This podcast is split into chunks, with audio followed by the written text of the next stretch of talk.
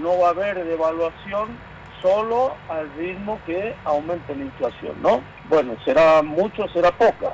La devaluación del dólar oficial hoy sería una medida muy poco acertada porque eh, sabemos que la devaluación del dólar oficial se traslada instantáneamente a precios y la mejor prueba es la prueba, el test Pratt Gay, que decía que la economía estaba al dólar blue y la economía estaba al dólar oficial. Le metió un 40% el primer mes que estuvo de ministro en su desastrosa este, eh, transición como ministro y eh, la inflación pegó un salto al 40%.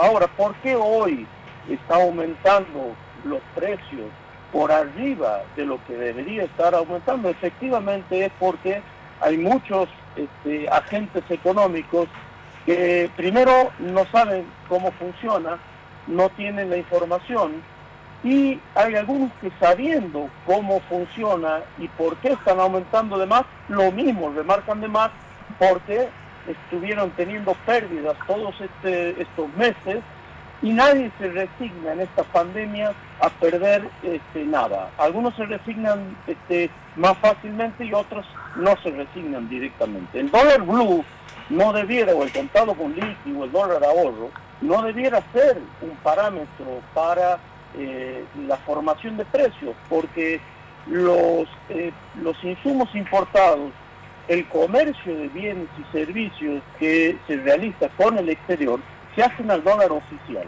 Y aquí voy a hacer una referencia a lo que ustedes comentaban, eh, Ariel y, Javier, al, inicio. El dólar blue eh, y el contado con liqui es un mercado ínfimo en comparación con el mercado del dólar oficial.